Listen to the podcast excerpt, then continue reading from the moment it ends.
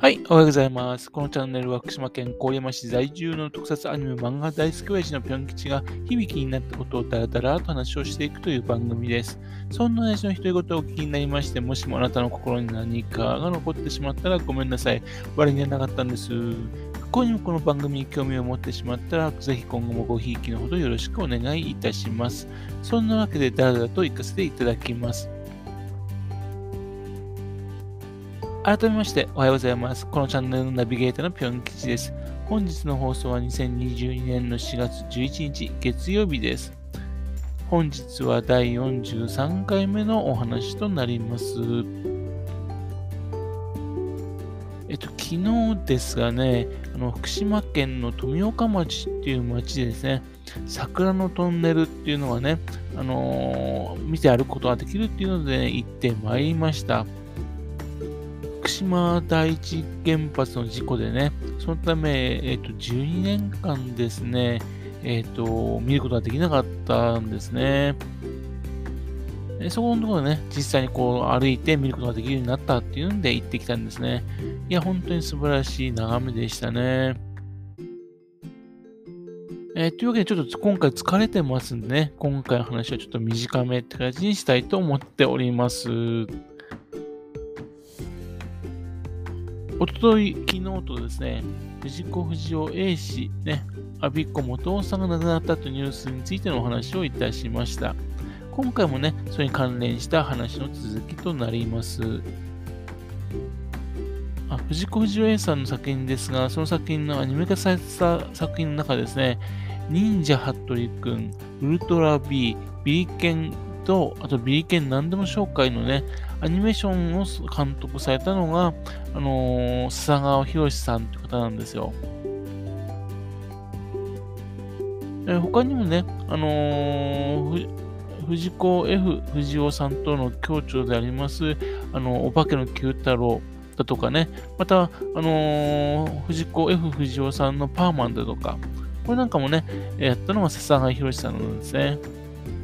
というわけでですね、えっと、この藤子不二雄さんと形になりますと、えっと、結構この笹川博さんのね、貢献もあるのかなと思っております。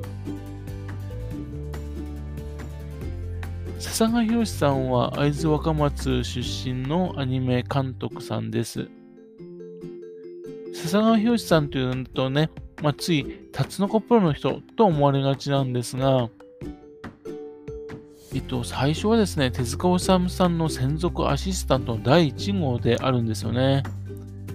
今はですね、漫画家さんにアシスタントがついてね、そして、えっと、作品を仕上げるっていうのが当たり前の時代になってますけども、これを作ったのは実を言うと、えっと、この笹川博さんなんですね。それまではあの、ちょっと、ま、他の漫画さんお手伝いするとかいうのがあったんですが、えっと、漫画家が一人でね、作品を作るのが普通だったんですね。それは専門のアシスタントっていうのがつくようになったんですね。その最初が笹川博さんと言われています。えー、残念ながらね、手塚さんが時朝を離れた後にね、えっ、ー、と、その、アシスタントになったもんで、えっ、ー、と、時朝についてはほとんど知らないらしいんですね。またと、その時朝のメンバーの漫画家さんとの付き合いもほとんどなかったみたいです。で、手塚治虫さんのアシスタントにしつつ、漫画家を目指してんですが、えっと、本能になったのはね、一作のみで宇宙のみだという作品のみなんですよね。そして、手塚治虫さんのところにいるときにですね、鉄腕アトムがアニメ化されて、その絵コンテをですね、2本書いたってことで、非常にアニメーションっていうのにね、取り憑かれてしまいまして、それで、えー、興味持ってですね、えー、たまたまあの友人で兄弟で漫画を制作していた吉田達夫さんたちのところに行きまして、えっ、ー、と、このアニメ制作の計画をね、参加するんですね。そして、東映動画の方に3ヶ月間だけアニメーションの勉強した後に、えー、タツノコプロとしてアニメーションを手掛けます。でも監督として1965年に宇宙エースっていう作品を作ってしまうんですよ。まあ、それがまあ大ヒットいたしまして、まあ、1967年にはですね、えっ、と、佐賀博さんの原作で、オラググズラダドという作品をですね、発表するんですね。これもまたヒットいたします。まあ、この1967年というね、年がちょうどいいんですね。というのは、その前年にね、ウルトラ Q が放映されて、カネゴンだとかね、M15 だとかね、あんな風に怖くない怪獣が登場してますし、また、あと怪獣ブースカ、ね、それはちょうどヒットしてる最中なんですよ。その時にちょうどアニメーションで手がけたっていうので、こう、大ヒットして。というんで、子供の日常の中にですね、怪獣がこう一緒に存在するっていうのはね、当たり前っていうね、それがね、まあ、あのヒットになった要因でもあると思いますけどね。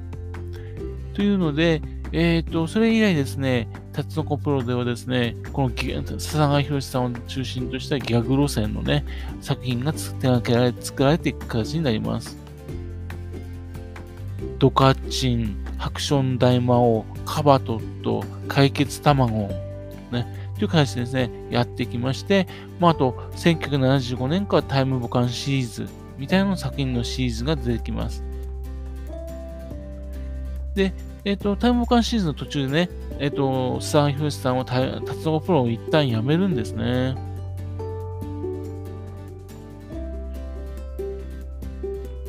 で、えっ、ー、と、そして、えっ、と、改めて、あの、新鋭動画っていう、ね、あの会社がありまして、そちらの方でね、えっ、と、今度、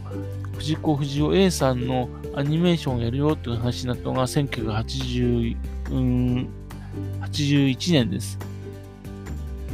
というので、その時にですね、佐賀博さんが総監督として参加するんですね。服部君は1964年から制作された漫画なんですが、えっ、ー、と、1967年に実写化されて、ね、えー、それなりに人気があった作品です。ですが、それを今回アニメ化するってやった後ですね、佐賀博さんなりのね、えっ、ー、と、アレンジをいろいろと入れるんですね。その最たるものが、あの、ずっこけた時の音なんですよね。ここはずっこけたよっていうのは、すっかりとね、子供にわかるようにですね、図工っていう声をですね、みんなで言うんですね。これというのは実を言うと、さっき言ったタイムボカンシーズンのところでやってたことなんですね。